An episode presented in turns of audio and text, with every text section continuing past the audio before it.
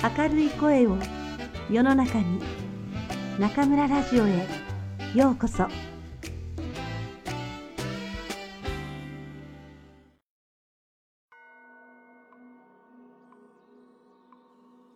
雲の糸。芥川龍之介。ある日のことでございます。お釈迦様は極楽の蓮池の淵を一人でぶらぶらお歩きになっていらっしゃいました。池の中に咲いている蓮の花はみんな玉のように真っ白で、その真ん中にある金色の髄からは何とも言えない良い匂いが絶え間なくあたりへあふれております。極楽はちょうど朝なのでございましょう。やがてお釈迦様はその池の縁にお佇みになって水の表を覆っている蓮の葉の間から、ふと下の様子をご覧になりました。この極楽の蓮池の下は、ちょうど地獄の底に当たっておりますから、水晶のような水を透き通して、三途の川や針の山の景色が、ちょうど覗き眼鏡を見るように、はっきりと見えるのでございます。すると、その地獄の底に、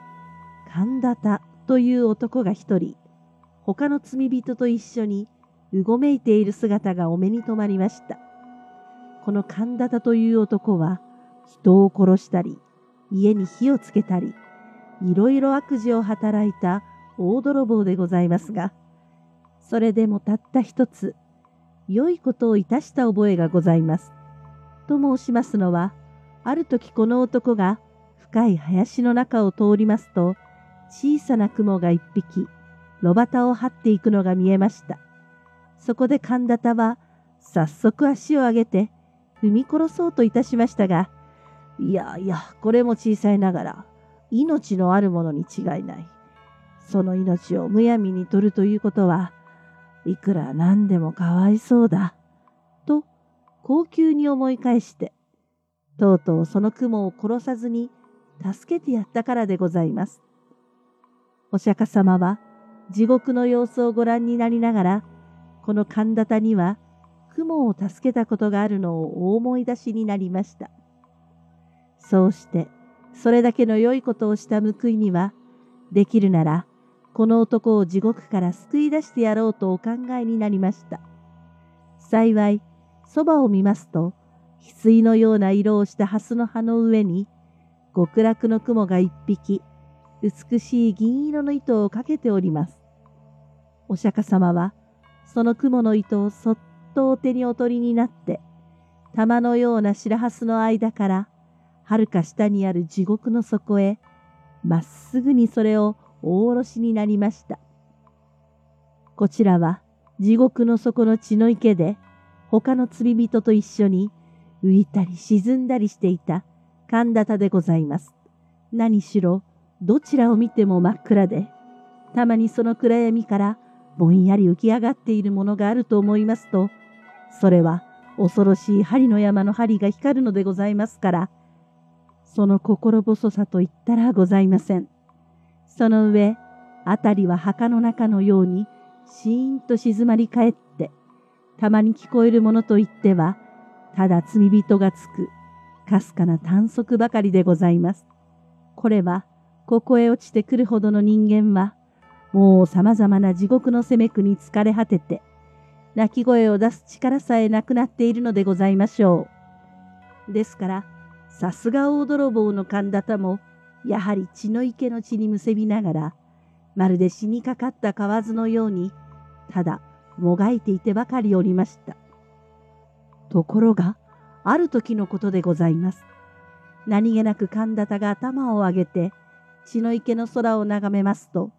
そのひっそりとした闇の中を、遠い遠い天井から銀色の雲の糸が、まるで人目にかかるのを恐れるように、一筋細く光りながら、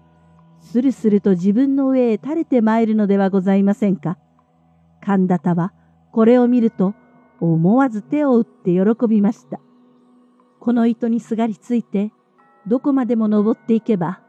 きっと地獄から抜け出せるに相違ございません。いや、うまくいくと、極楽へ入ることさえできましょう。そうすれば、もう針の山へ追い上げられることもなくなれば、血の池に沈められることもあるはずはございません。こう思いましたから神田田は、早速その雲の糸を両手でしっかりとつかみながら、一生懸命に上へ上へと手繰り登り始めました。もとより大泥棒のことでございますから、こういうことには昔から慣れきっているのでございます。しかし、地獄と極楽との間は何万里となくございますから、いくら焦ってみたところで、容易に上へは出られません。ややしばらく登るうちに、とうとう神田田もくたびれて、もうひとたぐりも上の方へは登れなくなってしまいました。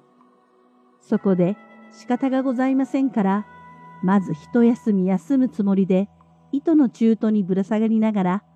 はるかに目の下を見下ろしました。すると、一生懸命に登った甲斐があって、さっきまで自分がいた血の池は、今ではもう闇の底にいつの間にか隠れております。それから、あのぼんやり光っている恐ろしい針の山も、足の下になってしまいました。この分で登っていけば、地獄から抜け出すのも存外わけがないかもしれません。神田田は両手を雲の糸に絡みながら、ここへ来てから何年にも出したことのない声で、閉めた閉めたと笑いました。ところが、ふと気がつきますと、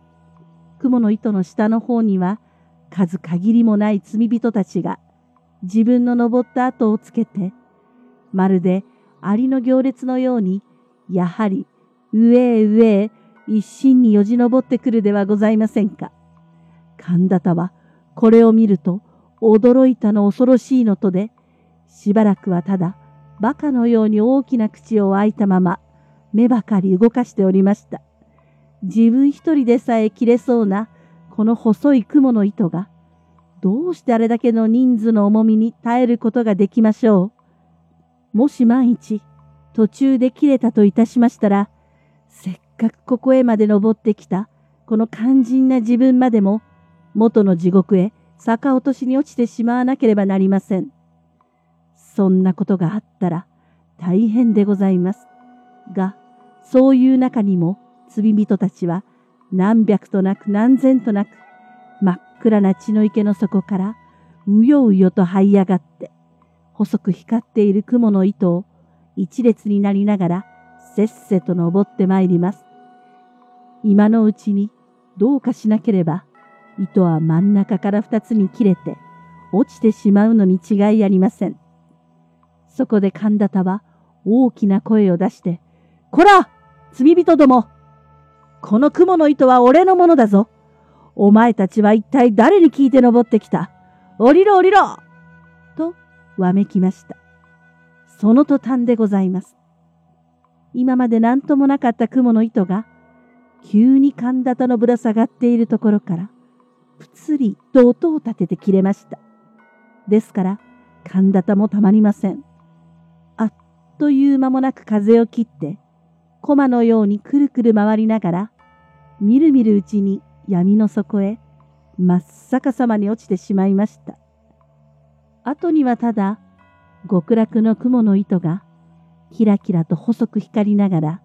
月も星もない空の中途に、短く垂れているばかりでございます。お釈迦様は極楽の蓮池の縁に立って、この一部始終をじっと見ていらっしゃいましたが、やがて神田田が血の池の底へ石のように沈んでしまいますと、悲しそうなお顔をなさりながら、またぶらぶら終わる気になり始めました。自分ばかりが地獄から抜け出そうとする神田田の無慈悲な心が、そうして、その心相当な罰を受けて、元の地獄へ落ちてしまったのが、お釈迦様のお目から見ると、浅ましく、おぼしめされたのでございましょう。しかし、極楽の蓮池の蓮は、少しもそんなことには頓着いたしません。その玉のような白い花は、お釈迦様のおみ足の周りに、ゆらゆらうてなを動かして、その真ん中にある金色の髄からは、何とも言えない良い匂いが絶え間なく辺りへ溢れております。極楽ももう昼に近くなったのでございましょう。おしまい。